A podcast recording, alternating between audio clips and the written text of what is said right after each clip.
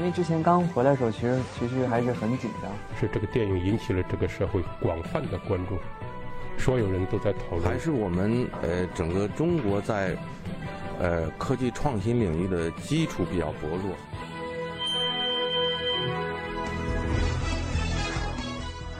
影响有影响力的人，中国新闻周刊。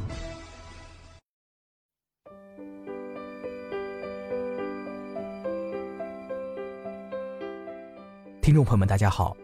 您现在收听到的是由中国新闻周刊和喜马拉雅联合制作播出的《听中国新闻周刊》。本期稿件选自《中国新闻周刊》杂志前尾，中国大学的马太效应。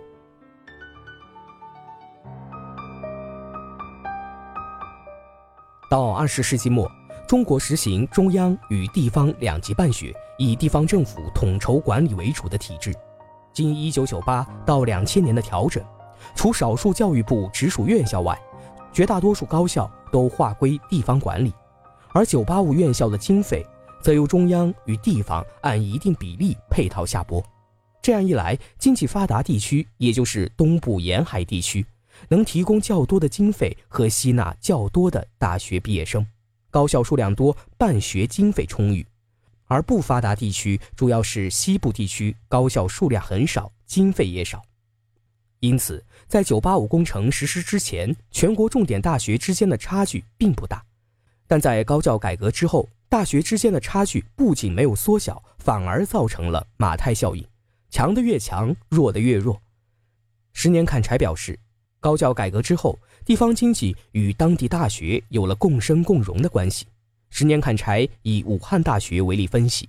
在计划经济时代与现在，武大都是实力雄厚、排名靠前的全国名牌大学。但在一九九零年代，武汉的城市发展曾经经历过一个低潮期，直接导致武大也短暂跌入低谷。当时武大的很多老师也南下北上，比如清华大学当时新建法学院，就挖走了武大法学院的很多老师。另一个例子是位于重庆的西南政法大学，它曾经堪称国内法学高校的翘楚，培育了当今中国法学界的许多著名专家。但在今天，且不说西政无法与中国政法大学比，连位于上海的华东政法大学都要将它反超。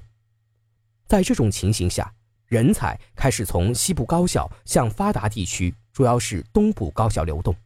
据不完全统计。最近二十年来，甘肃省至少有四千多名高级科技人才孔雀东南飞。近十年，甘肃省调出高级职称技术人才上千人，调入不足百人。仅中科院兰州分院、兰州大学等重点科研单位、高等院校跨省调出的高层次人才就有近五百个。无独有偶，位于陕西的985高校西北农林科技大学。在两千到两千零三年，共调出一百二十五人，连当时仅有的一名长江学者也离开了。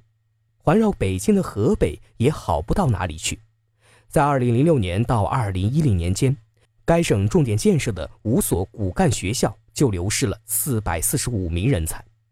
在东北地区，这一新中国重工业的发源地发生了持续的经济低迷，同时出现了严重的人才流失问题。尤其是高端科研人才，吉林大学校长李媛媛说：“就吉林大学而言，在过去有一段时间里，流失的人才完全可以再办一所二幺幺大学了。同时，他正期待着振兴东北老工业基地政策的落实到位，经济回暖，人才最终回流。根据高教资源分布的统计，二零零四年，中国高等院校的专任教师，东部地区有三十九万余人。”而西部地区只有十七点五万人，东部高校教职工超过三万人的有北京、江苏、广东等五省市，而西部没有一个省、自治区、直辖市超过三万人，其中江苏的高校专任教师数量是西藏的五十倍。梳理中国高校地区差异的演变，从表面上看是改革开放之后市场力量起作用的结果，但从根本上讲，政府仍是中国高等教育资源配置的主导力量，市场的作用仍比较弱。熊丙奇解释说，这是因为改革开放之后，主导中国大学命运的，在中央政府之外，还多了个地方政府这个因素，最终通过地方政府对所在地大学的支持力度大小表现出来。这在本质上仍旧是行政的力量，而并非自由市场的力量。十年砍柴也表示，这是一种半吊子的人才自由流动，不是完全的教育开放。熊明奇指出，如果将以各种形式与名目获得的政府经费都算上，北大清华获得的政府拨款能占到两校收入的百分之八十以上。与此同时，他们从其他渠道获得的经费依然十分丰厚。今年初，艾瑞森中国校友会公布的中国大学校友捐赠排行榜显示，截至二零一六年十二月。全国高校累计接受校友捐赠总额突破二百三十亿元，其中清华大学一所高校就已受捐二十五点二九亿元位居第一，北京大学、武汉大学、电子科技大学和复旦大学等也跻身中国大学校友捐赠十亿俱乐部。五月二十号是浙江大学一百二十周年校庆。浙大在生日这天收到的校友捐款即超过十亿元。中国高校分为三六九等的背后是大学行政化。曾参与教育部中国高等教育资源分布与协调发展研究的湖南大学研究员陈厚峰撰文指出，在高等教育经费总量既定的情况下，